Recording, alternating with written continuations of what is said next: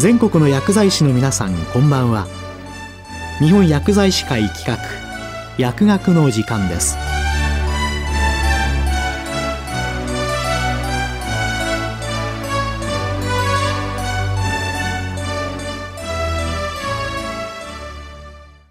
今日は一般住民バイオバンクを活用したファーマコゲノミクス研究と個別化薬物療法への応用について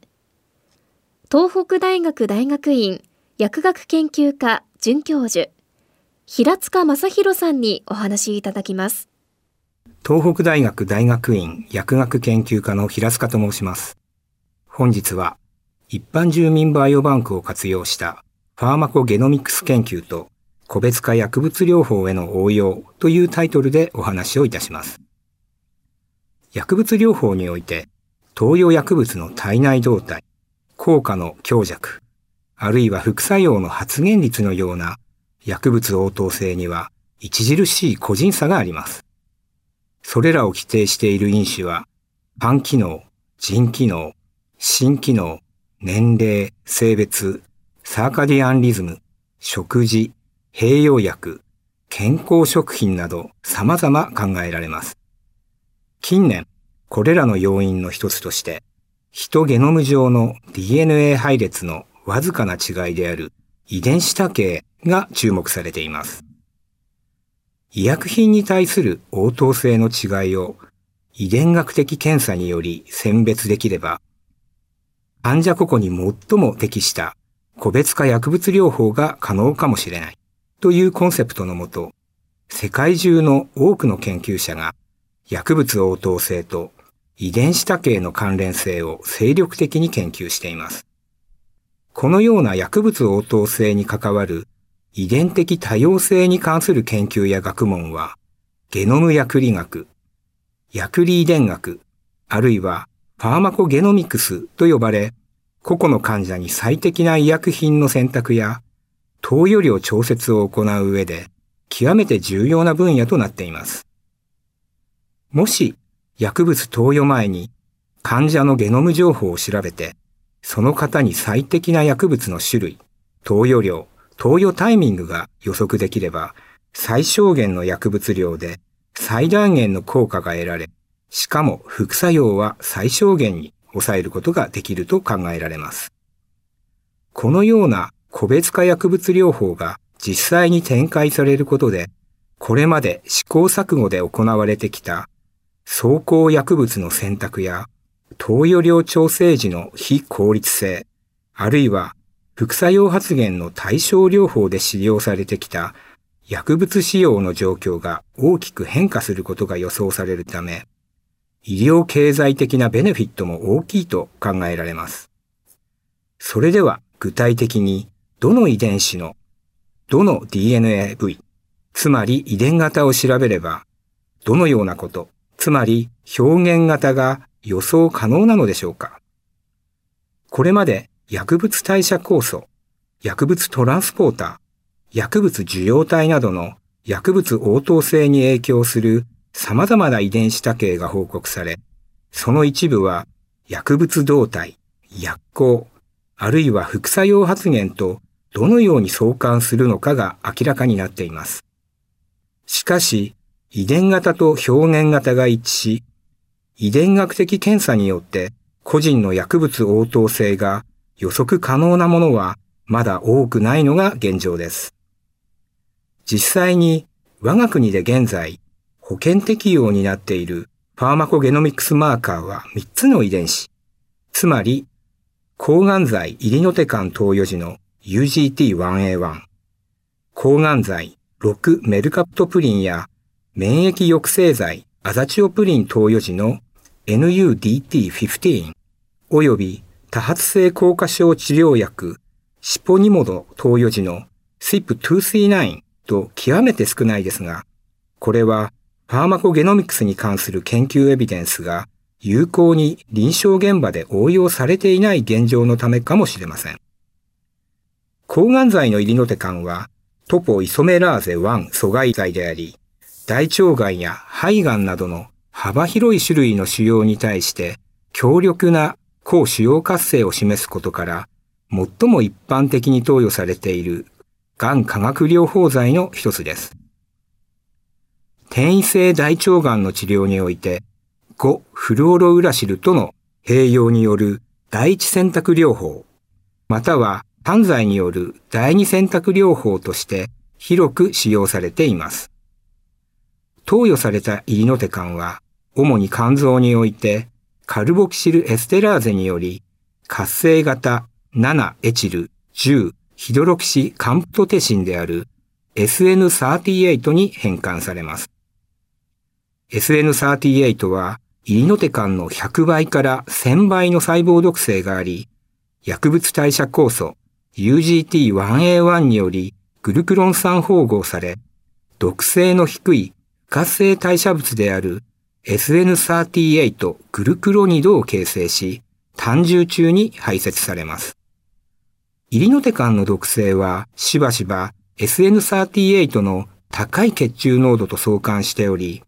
SN38 グルクロニドの形成量が患者間で大きく異なることから、UGT1A1 の遺伝子多形が副作用発現において重要な役割を担っていることが示されてきました。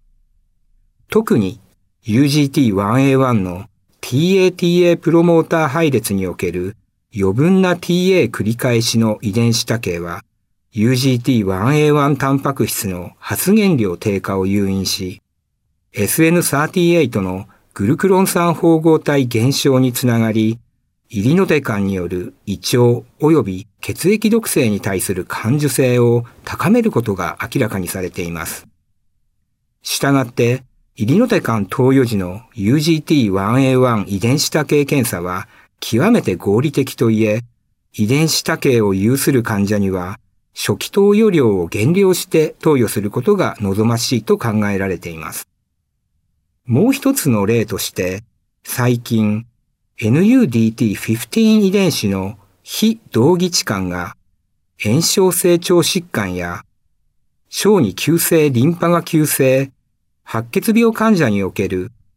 6メルカプトプリンのようなチオプリン系薬剤で誘発される重症白血球減少症の強い危険因子として同定されました。NUDT15 はチオプリン代謝物の活性化に関与しており、DNA 配列の415番目のシトシンからチミンへの遺伝子多形は、タンパク質配列の139番目のアルギニンからシステインのアミノ酸置換を誘導します。この遺伝子多形は日本人集団の約25%に存在します。日本人炎症性腸疾患患者を対象とした大規模なレトロスペクティブ研究によると、NUDT15 の139番目のアルギニンからシステイン置換のヘテロ接合体患者やホモ接合体患者において、重度白血球減少症のオッズ比がそれぞれ13.4及び107であったことから、チオプリン系薬剤誘発性白血球減少症に大きな影響を与えていることが分かりました。NUDT15 はチオプリン代謝物を活性化し、チオプリン細胞毒性を低下させるため、NUDT15 活性を欠損する遺伝型を持つ患者は、チオプリン活性代謝物が過剰レベルとなり、より高い毒性を示すと考えられます。その他にも NUDT15 遺伝子多形と6メルカプトプリン体制の関係を示すエビデンスはかなり多く、チオプリン系薬剤治療開始前に NUDT15 のファーマコゲノミクス検査を実施することが推奨されています。一方で、薬物応答性に影響する遺伝型と表現型の相関解析はまだまだ不十分であると言えます。現在ではほとんどの医薬品についてまだ安易に遺伝学的検査の結果から薬物の投与量や種類を選択できる段階にないのが現状であろうと思います。患者個々に対し、より安全で効果的な薬物療法を行うためには、一つ一つの薬剤に対し、その薬物動態、薬効、副作用発現の個人差が遺伝子配列に影響を受けるものなのか受けるとすれば、どの遺伝子のどの DNA 配列部位なのかなど、さらに大規模なポピュレーションスタディを行う必要があると考えられます。12年前の東日本大震災を機に、東北大学内に東北メディカルメガバンク機構が設立されました。その事業として15万人の一般住民の方を対象としたゲノムコホート研究が進行中です。その中でも特筆すべきは5万人規模の日本人集団の全ゲノム解析であり、遺伝子多形を含めた配列データが一般公開されています。過去にこれまで大規模な日本人の全ゲノム解析は行われたことがなく、対立遺伝子頻度が1%以下の低頻度遺伝子多形が数多く同定されました。私たちは現在、この一般住民バイオバンクの全ゲノム配列データベースを活用し、遺伝子多形が薬物応答性に及ぼす影響について人工的に調整した組み換え薬物代謝酵素タンパク質の網羅的な機能変化解析の手法を用いることで、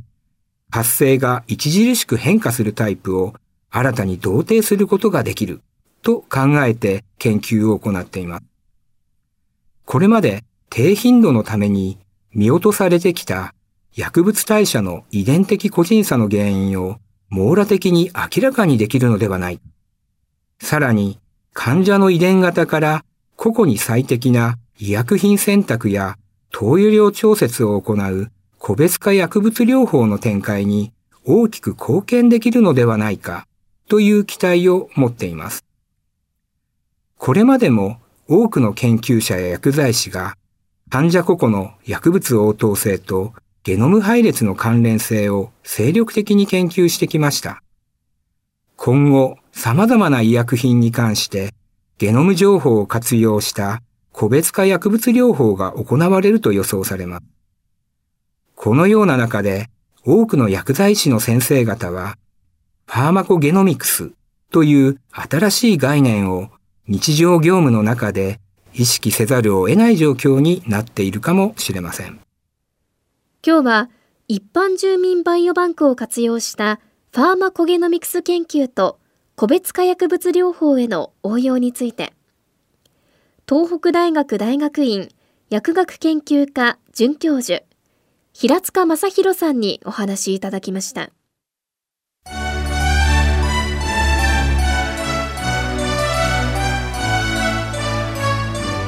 本薬剤師会企画。薬学の時間を終わります。